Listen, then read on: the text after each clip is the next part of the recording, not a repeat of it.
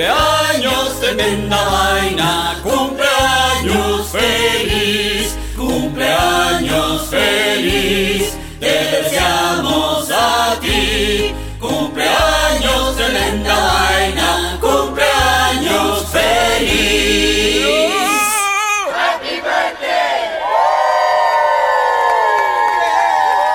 En el episodio número 50 de Tremenda Vaina, Mi amado asesino. Detective Google Maps. Adopción en duda. Perros frustrados. Este es episodio número 50 de Tremenda Vaina y Danilo estamos cumpliendo un año. ¡Feliz cumpleaños, tremenda vaina! Y esto empieza... ¡Ah!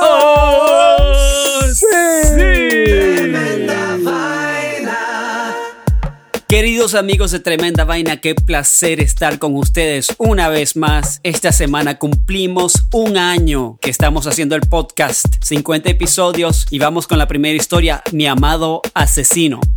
Danilo, Danilo, feliz cumpleaños de Tremenda Vaina. No más, feliz cumpleaños tremenda vainístico, por Dios. Felicidades. Tremendo vainólogo. Hace un año estábamos tremendo vaineando vos y yo en mi apartamento en Nueva York pensando a ver qué íbamos a hacer con este podcast y ha dado varias vueltas, pero finalmente estamos muy contentos y nuestros oyentes lo están demostrando. Gracias muchachos, los queremos mucho y muchachas. Un abrazo a todos muy grande y vamos con la primera historia y después hablamos del aniversario al final. Roman, ¿habías escuchado hablar del asesino en serie The Night Stalker? No. Bueno, el tipo no es tan famoso como Ted Bundy o el Unabomber, pero sí fue muy notorio por habérsele probado que mató 14 personas entre 1984 y el 85 mientras dormían. De ahí su apodo el acechador nocturno.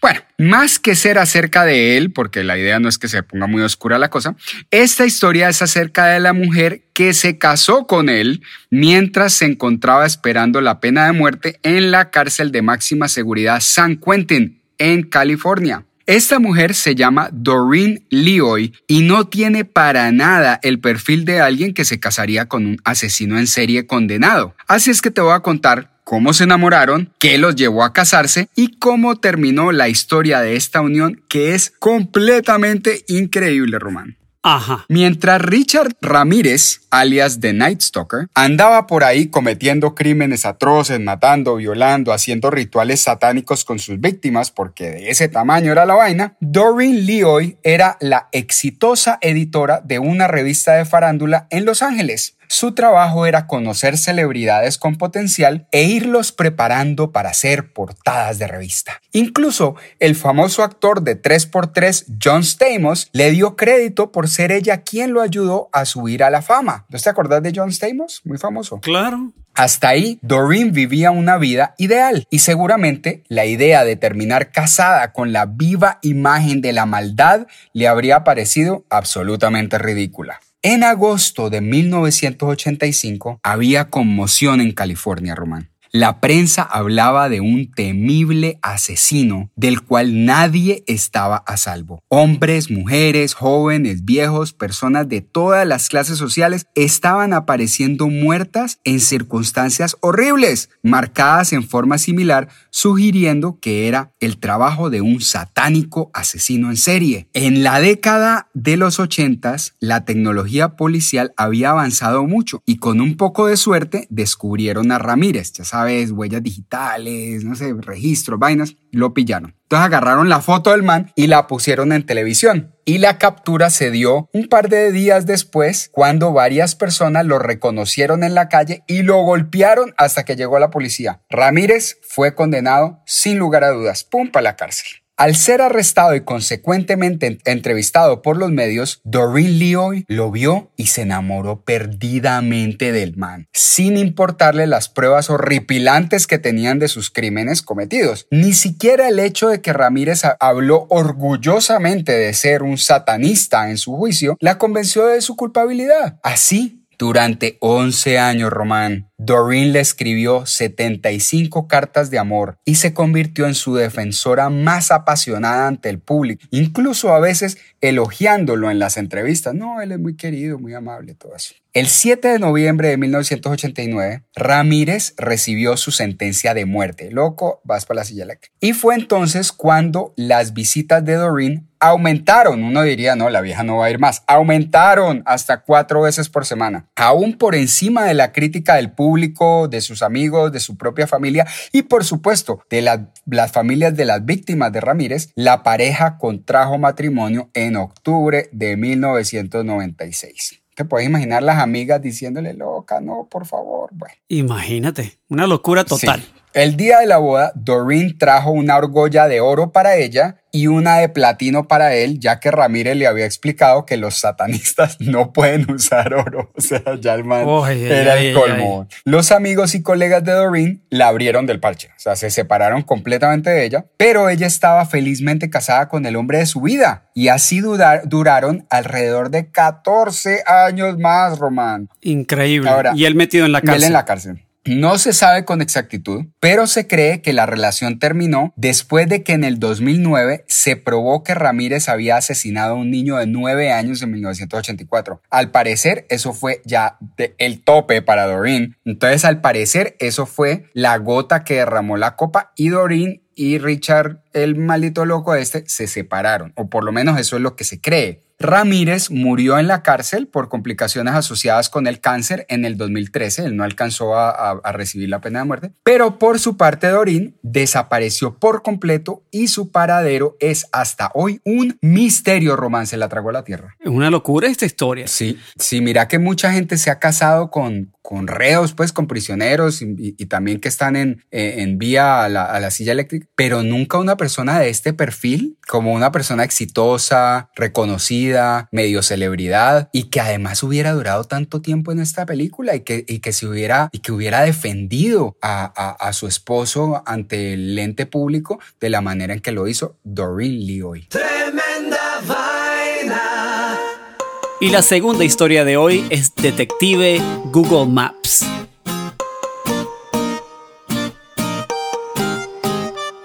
Bueno, Danilo, seguimos en la línea más o menos parecida a la primera historia, pero no tan. Pero no tan. Y esto de casualidad, porque amigos de tremenda vaina, tremenda vainólogos. Tremenda vainísticos, sí. Yo no sé qué va a contar Danilo.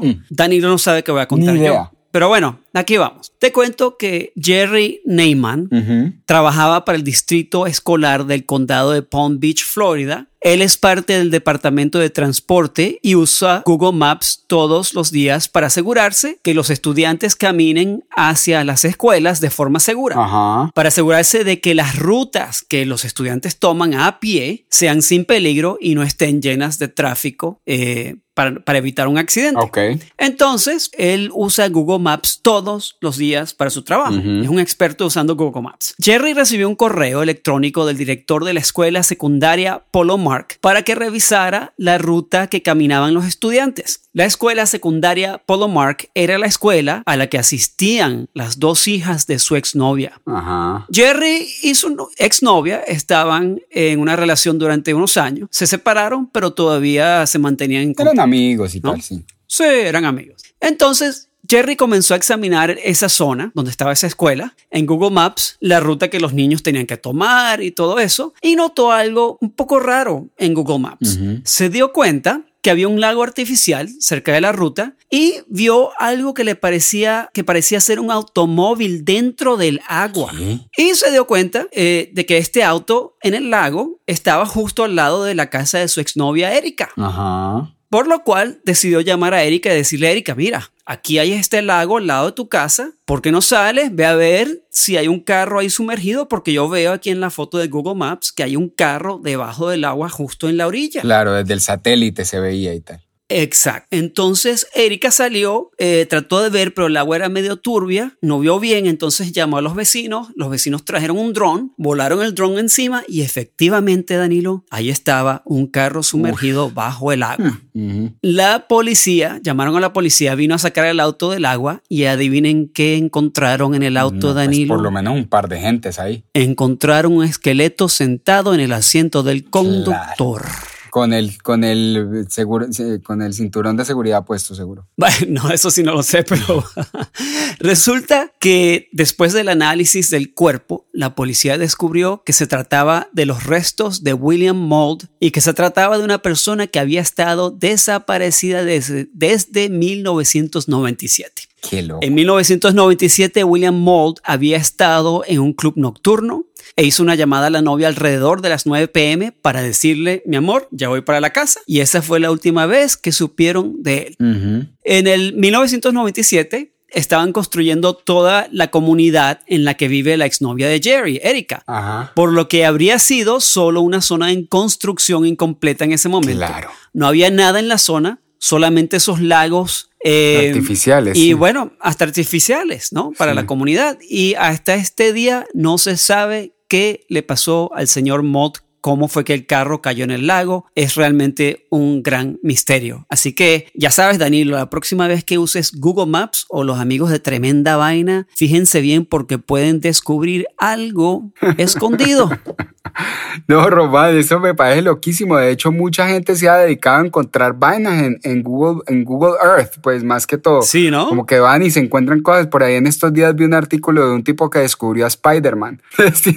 Como un personaje de Spider-Man ahí montado en un techo. Pero esto está muy loco que hayan incluso descubierto un, digamos, una, un caso de estos eh, que, no se había esclarecido en, en tanto tiempo, ¿no?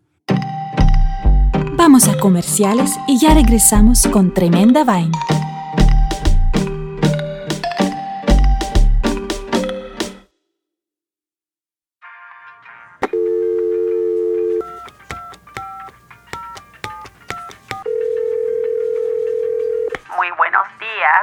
De Belleza, quedaste guau. ¿Con quién desea hablar? Hola, mi amor, ¿cómo estás? Hola, mi amor. ¿Qué estás haciendo? Ah, estoy escuchando un podcast que me encanta. ¿Ah, sí? ¿Qué podcast es ese? Tremenda vaina. Tremenda vaina.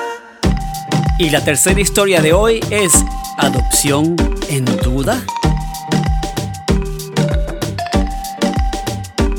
Román, vos sabés que a mí me gustan las historias de perros.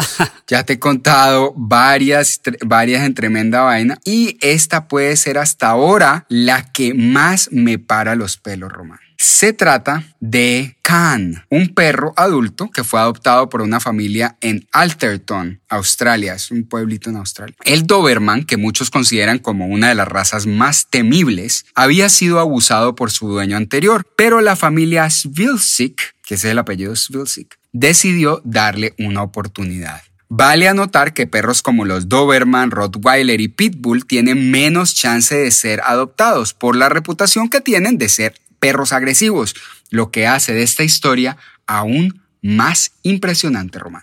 Al traerlo a casa, el imponente Doberman conoció a la bebé de la familia, una pequeñita de menos de dos años llamada Charlotte. En un principio, los dos parecieron llevársela bien, aunque la gran bestia triplicaba en peso y tamaño a la niña. Era un gran riesgo traer a casa a un perro tan grande teniendo una niña tan pequeña, y pronto se sabrían las consecuencias de esta decisión. Una tarde, cuatro días, cuatro días después de que la familia había traído a Khan a su nuevo hogar, estaba recién mudadito, su hija Charlotte estaba jugando en el patio, mientras su mamá, Catherine, observaba desde el interior de la casa. Khan estaba tranquilo viéndola jugar cuando de un momento a otro, Román, su comportamiento cambió, se puso agresivo y errático. Súbitamente corrió hacia Charlotte y la empujó fuertemente, con lo que la niña cayó al suelo. Hasta hace un momento, Charlotte y Khan habían compartido una tarde apacible en el jardín, pero el perro estaba a punto de hacer algo que la familia nunca olvidaría. En casa, Catherine no podía creer lo que estaba viendo. Entonces salió corriendo al jardín, pero ya era demasiado tarde. Ante su mirada incrédula, Román, Khan agarró a la niña del pañal y la lanzó como si fuera una muñeca de trapo, cayendo a más de un metro. Charlotte no se movía. Catherine corrió hacia Charlotte y mientras levantaba a su hija descubrió algo que la hizo detenerse súbitamente, mientras escuchó a Khan soltar un aullido de dolor y caer paralizado sobre el suelo. Junto al perro y a solo un metro de Charlotte y de ella había una gran serpiente marrón reptando entre el pasto. Entonces entendió, Khan había estado protegiendo a Charlotte de la peligrosa serpiente al empujarla y lanzarla lejos, pero él mismo no logró escapar de su fulminante ataque. La serpiente había salido de debajo de la casa en busca de alimento y estaba reptando en el jardín donde encontró a Charlotte. Era una venenosa King Brown, conocida por ser la tercera víbora más letal en Australia y el animal que más gente mata en el país. De haber mordido a Charlotte, sin duda la hubiera matado, pero al morder a Khan en su pata, en lugar de al bebé, no alcanzó a inyectar suficiente veneno para matarlo instantáneamente. Sin embargo, no había tiempo que perder si querían salvarle la vida. El perro fue llevado de urgencias a la clínica veterinaria donde le aplicaron un antídoto. No quedaba más que esperar. Después de una noche literalmente de perros, Khan logró recuperarse. Entonces volvió a casa, donde lo esperaba un desayuno de reyes, además de una familia que estaba agradecida y muy orgullosa de haber rescatado a este heroico perro que les cambió la vida para siempre. Un argumento más para adoptar en vez de comprar perro, Román. ¿Qué opinas? Qué historia tan increíble. Tremenda vaina. Y la cuarta y última historia de hoy es perros frustrados. Bueno, parcero, eh, vamos a la cuarta y última historia y otra vez, por casualidad, tenemos historias parecidas. no lo puedo creer. Yo no sé qué historias vas a contar tú. Bueno, es que es el, es el episodio Sí. 50, tenía que pasar algo especial. Bueno, empiezo con mi historia parecida a la tuya. Otra vez. Te cuento que el neurocientífico de la Universidad de Emory en Atlanta, Georgia, Gregory Burns, había pasado décadas usando la tecnología de imágenes de resonancia magnética, que en inglés es Sí. MRI, cuando te hacen un scan de MRI Claro. para estudiar cómo funciona el cerebro humano. Pero a Gregory le causaba mucha curiosidad una pregunta. ¿Qué pasa si estudio el cerebro de mi perro? Ok.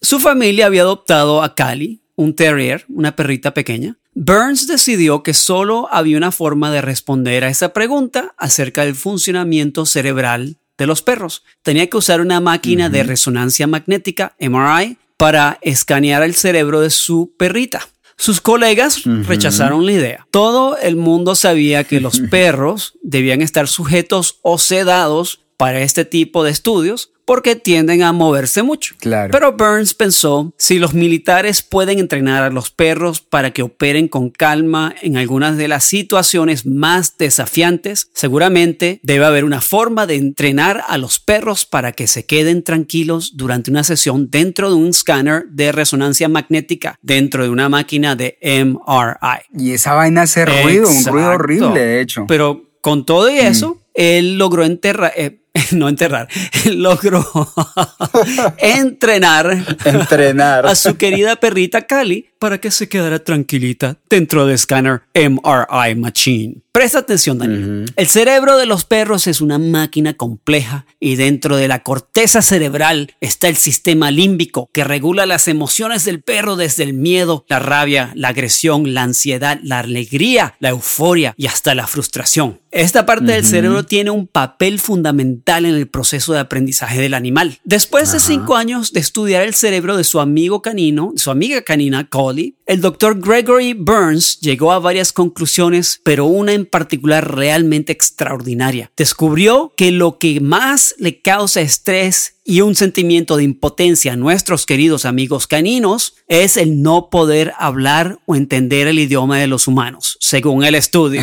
No digas, pobrecitos. Me imagino qué frustración. La man. sección límbica, cada vez que se activaba eh, por la frustración o ansiedad en, en los perros, la razón número uno para la activación de esa zona del cerebro era que los humanos hablan entre sí o a sus mascotas. En otras palabras, a los perros les causa gran angustia y estrés no poder entender lo que decimos los humanos cuando están prestando atención. La otra cosa es que descubrió que en este estudio es que a los perros también les causa gran estrés la impotencia de tratar de comunicarle algo a su amo y no poder hacer. Que no les entiendan. Exacto. Claro, yo estaría igual. Imagínate, Danilo, cuando alguien en la vida no te entiende, un ser humano. Es No, horrible. horrible, Bueno, los perros sienten eso mucho más de lo que uno se, se lo cree. Tremenda vaina. Danilo, llegamos a la hora chimincuenchona, la hora cuchicuchesca. Señora, la hora cuchicuchesca. en la que vamos a revelar cuál de estas cuatro increíbles historias es falsa como una moneda de cuero. Wow. Ok. Vamos entonces. La primera historia, mi amado asesino. Es verdad, es la historia de una prominente editora de la ciudad de Los Ángeles que terminó casada con uno de los asesinos en serie más peligrosos y notorios en la historia de California. La segunda historia se llama Detective Google. Del hombre que esclareció un misterio desde hace muchos, muchos años a través de utilizar todos los días la aplicación de Google Maps. La tercera historia, adopción en duda. Ay, acerca de una familia en Australia que adoptó a un perro un poco miedoso, un Doberman gigante, y a los cuatro días resulta que tuvo un encontrón con una serpiente peligrosísima salvando a la hija pequeña. Y la cuarta historia fue perros frustrados. Otra historia de perros en la que un neurocirujano estudió el perro de su perrita y descubrió que lo que hace sentir más frustrados a los perros es no poderte entender a ti. ¿Qué pisar? Dame el redoblante de tremenda vaina, Danilo. Aquí va el redoblante de tra-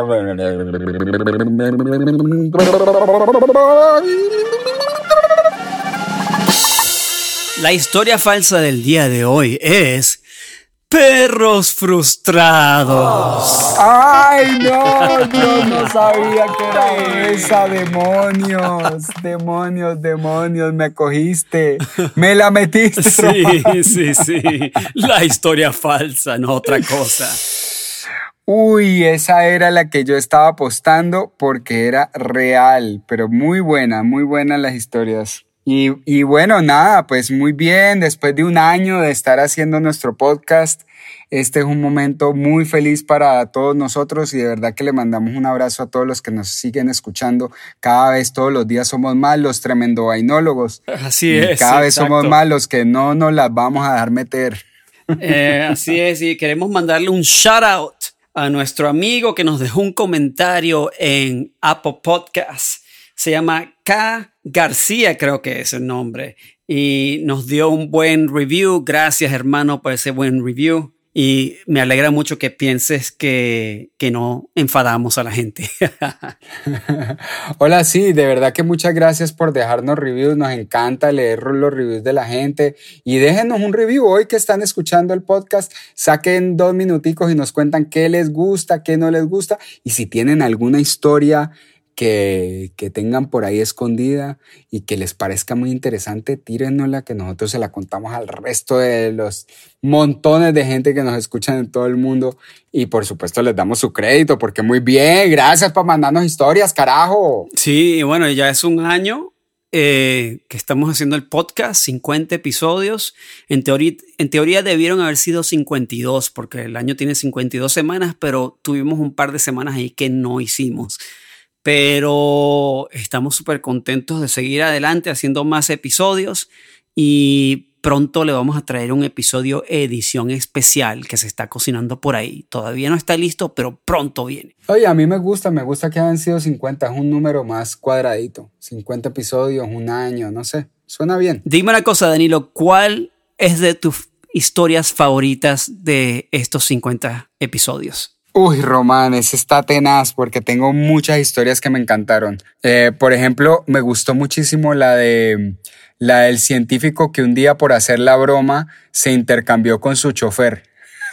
Ah, se Y intercambió, el, sí. y el chofer había y el chofer le había oído la presentación, una presentación pero científica súper complicada. súper famosísimo. Ta- tantas veces la había oído que fue capaz de dar, de dar la presentación y nadie se dio cuenta que él no era el científico incluso le hicieron, el público le hizo una pregunta para corcharlo, porque seguramente algunos ya se la sospechaban que, que, que no era él, porque él era tan conocido, y él se la contestó muy bien, así es que no lo pudieron pillar. Sí, eso era el, el uh, físico se llamaba Max Planck. Sí. Muy famoso. La otra historia que a mí me voló la cabeza y si a mí me preguntan cuál es la mejor historia o mi favorita de los 50 episodios de Tremenda Vaina, tiene que ser la historia que se llama eh, Pujais, el país imaginario, que es del episodio número 28 que contó Danilo y es una historia verdadera, algo que pasó de verdad. Eh, era, se veía completamente falsa y cuando uno oye la historia uno no puede creer que eso haya sido real, pero es que en realidad Tremenda Vaina está lleno de historias absolutamente increíbles. Lo difícil es, es adivinar cuál no es. Sí, sí, sí, sí. ¿Y no quieres hablar un poquito de qué se trataba Polláis? Bueno, Polláis era acerca de un estafador fabuloso, un tipo que incluso era, era soldado. Eh, en, en, Europa y se vino a luchar, luchó con el ejército de Simón Bolívar y acá descubrió que había lugares en, en Latinoamérica donde él podía inventarse que, que, la gente podía venir a vivir y le vendió a un montón de gente la idea de que había una ciudad o un país que se llamaba Poyais, en donde las casas eran preciosas y las bahías espectaculares y había tiendas y había edificios. Y a un mundo de gente que estaba en Europa muy frustrados con su vida en Europa, les vendió tierras y, edificios y, propiedades en el país imaginario de Poyais y cuando los subieron a un barco para ir a, a, descubrir pues lo que habían comprado, se dieron cuenta que eso lo que había era un zancudero ahí, no había nada, nada, era puras palmeras y maleza y bichos y, tristeza y soledad. Y allá los dejaron. o sea, la vaina horrible. Tremendo estafador y no puedo, no puedo creer que peleó con Simón Bolívar. Bueno, peleó con Simón Bolívar. Querido amigo Danilo, eh, de verdad que ha sido un placer hacer todos estos episodios y seguimos adelante. Y perdonen amigos de Tremenda Vaina si es un poquito más largo este episodio, pero estamos celebrando nuestro cumpleaños. Nuestro... Podía hasta ser más largo porque teníamos muchas, muchas historias. Queríamos recordar algunas historias de las que nos habían gustado más. Román, ¿qué, qué tenés por ahí en la lista? Bueno, la otra, hay una historia que conté que es, no me acuerdo qué episodio, ah, el episodio número 5 y acuérdense chicos y chicas, es tremenda vaina que el formato de este podcast ha cambiado muchísimo desde que empezó. empezó realmente muy complejo y enredado y yo lo simplifiqué. Decidí con Danilo que debíamos de simplificarlo. Entonces ese es de cuando el formato era mucho más complicado. Episodio número 5, pero ahí cuento una historia de la Segunda Guerra Mundial cuando Stalin decidió llamar a un grupo de mujeres para que fuesen bombarderas de la Unión Soviética. las brujas, ¿no? Eh, entonces estas mujeres salían de noche eh, a bombardear a los alemanes, pero entonces las llamaban las brujas de la noche o algo así, porque cuando salían a bombardear apagaban los motores y no se escuchaba nada, sino... Así. Como unas brujas volando en escoba. Exacto, entonces no sabían cuándo venían y era una cosa que los alemanes estaban aterrados de estas mujeres. y una de estas mujeres se estrelló en Alemania en uno de los bombardeos y ahí conoció a otro piloto que se había estrellado y se enamoró y se casaron y tuvieron una vida larga y feliz en, Rusia. Qué buena, qué buena. Entonces esa es otra historia que de verdad me, me gustó mucho. Sí, esa estuvo chévere. Ah, una de las que me gustó a mí que era falsa era la de mm, la, la hija de un emperador eh, de un, de un, de un eh, primer ministro, de un presidente coreano, ¿te acuerdas? Ah, sí, esa cuando, cuando los japoneses los invadieron. Y, y, él le dejó a su hija una muñeca, que fue lo único que le dejaron eh, quedarse a la niña antes de mandarla tan lejos para que nunca supiera que ella era hija de la realeza, ¿no? Creo que emperador o algo así. Y la niñita con, con unas, unas señales o una, una, unos jeroglíficos que, él, que su papá le dejó en la muñeca, logró descubrir que ella era hija de él y volver y reclamar su trono también. Sí. Súper buena historia. Sí. Complicadita, pero, pero, pero muy divertida. Sí, esa fue falsa, ¿correcto? Y esa era falsa. Esa es la, la muñeca japonesa de Corea, episodio 29 de Tremenda Vaina. Episodio Ajá, 29, sí. ajá. Wow, cómo pasa el tiempo, mano. Sí, hermano. que fuera ayer. Sí, hay, hay, hay, tantas historias. Está también la del episodio 23, una que es de verdad, el lago de vino, bosque de carne. No, perdón, episodio, episodio 35 del emperador chino que mandó Loquísimo. a construir, esto pasó de verdad, un lago lleno de vino y en el medio del lago una islita, ok, que él se iba remando con los amigos y las novias y las amantes y en la isla ellos se podían sentar y había un árbol o unos árboles que tenían carne guindando de los árboles. Árboles de carne. Qué vaina tan loca.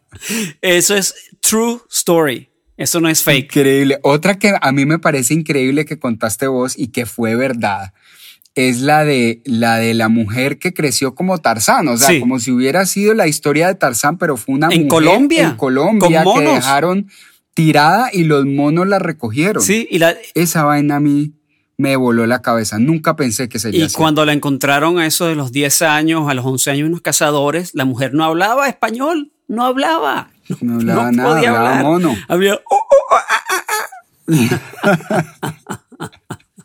Así es que, queridos oyentes, ahí hay muchas, muchas historias que pueden escuchar todavía. Si no se han escuchado los 50 episodios, ahí tienen. Ahora que hay poco que hacer, uno no puede salir mucho a la calle.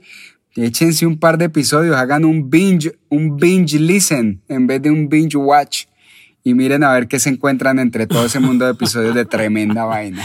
Y recuérdense amigos, si tienen una historia increíble que quieren que contemos en el show, mándenos un correo electrónico o comuníquense por Twitter o por Instagram o Facebook y le responderemos y veremos y ponemos su historia. Claro, ahí en Instagram ya estamos bien activos, tenemos eh, imágenes para cada una de las historias, ahora estamos poniendo videos, así es que podemos interactuar mucho más que antes. Y bueno, nada, les mandamos un abrazo muy grande, muchas gracias por escucharnos, quedamos pendientes de sus comentarios y, eh, y hasta el próximo episodio. Así ¿no, es, Román? feliz cumpleaños Danilo, feliz Feliz aniversario. cumpleaños, Román. Bueno, lo mismo. Tremenda me vaina está así. Vamos para adelante. Un bebecito todavía. Así es. Bueno, amigo, y esto es episodio 50 de Tremenda Vaina y esto termina. Sí. Gracias queridos amigos de Tremenda Vaina por escucharnos. Si te gusta nuestro podcast, suscríbete en tu plataforma favorita y no te olvides de seguirnos en nuestras redes antisociales, Twitter, Instagram o Facebook.